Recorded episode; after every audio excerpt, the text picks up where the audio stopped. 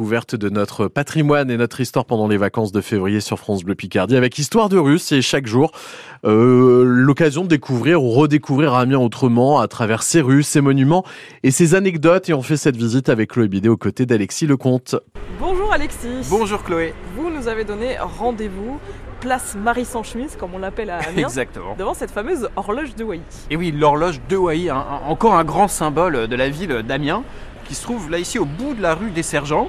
En fait, il s'agit, pour la décrire rapidement, d'une grande colonne de bronze avec un style assez chargé. hein. C'est ce qu'on appelle le style rococo, très décoré et qui supporte tout en haut une horloge qui donne l'heure, hein, évidemment.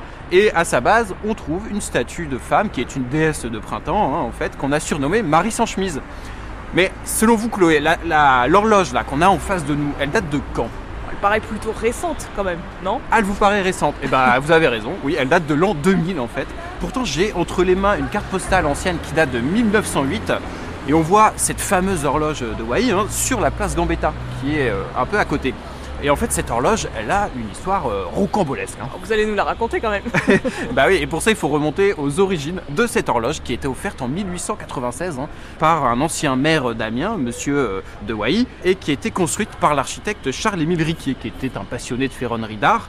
Et à la base euh, de, de cette horloge, on a demandé au sculpteur Albert Rose, un sculpteur amiénois, hein, de construire une, euh, une statue d'une déesse de printemps qui était à moitié nue qui a pas mal choqué à l'époque, vous imaginez bien, au début du XXe siècle. Certains y voient un symbole de l'amour et se donnent donc des rendez-vous un peu galants au pied de l'horloge, et d'autres y voient euh, complètement un, un blasphème, y voient quelque chose de choquant et vont donc la recouvrir parfois d'une chemise. C'est pour ça qu'on l'appelle Marie sans chemise. Cette horloge, bon, elle a un côté assez sulfureux, hein, Chloé, vous avez compris, mais à l'origine, le but euh, premier de cette horloge, c'était pas de choquer, hein. C'était quoi l'objectif alors? Bah, c'était de donner l'heure, tout simplement. Et oui, on est à la fin du 19e siècle, une période de fort développement du train, hein, des chemins de fer.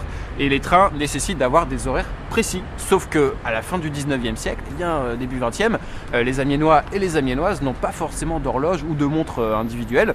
Et donc on, a- on décide de placer une horloge publique, comme ça tout le monde a l'heure et tout le monde euh, peut avoir son train. Et pourquoi cette version précisément date de l'an 2000 Et Eh oui, alors c'est assez étonnant, cette version qu'on a en face de nous a été inaugurée en l'an 2000. Pourtant, l'horloge, hein, qui était donc construite à la fin du 19e siècle, a survécu sans dégâts aux, aux- aux deux guerres mondiales.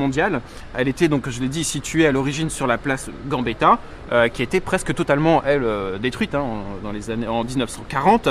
Et donc, euh, lors de la reconstruction de la place, on décide de retirer l'horloge, car elle nuirait, soi-disant, à l'architecture amiénoise. Donc c'est un peu un scandale, d'autant plus qu'on va la perdre. Hein, glo- globalement, on va perdre certains morceaux de l'horloge.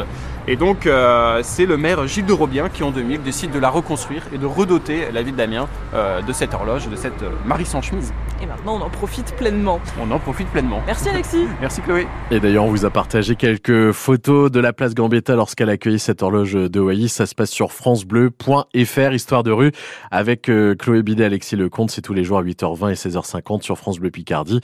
Et à réécouter sur euh, francebleu.fr. Et, demain, direction la place René Goblet, qui n'a pas toujours été euh, si accueillante dans le temps.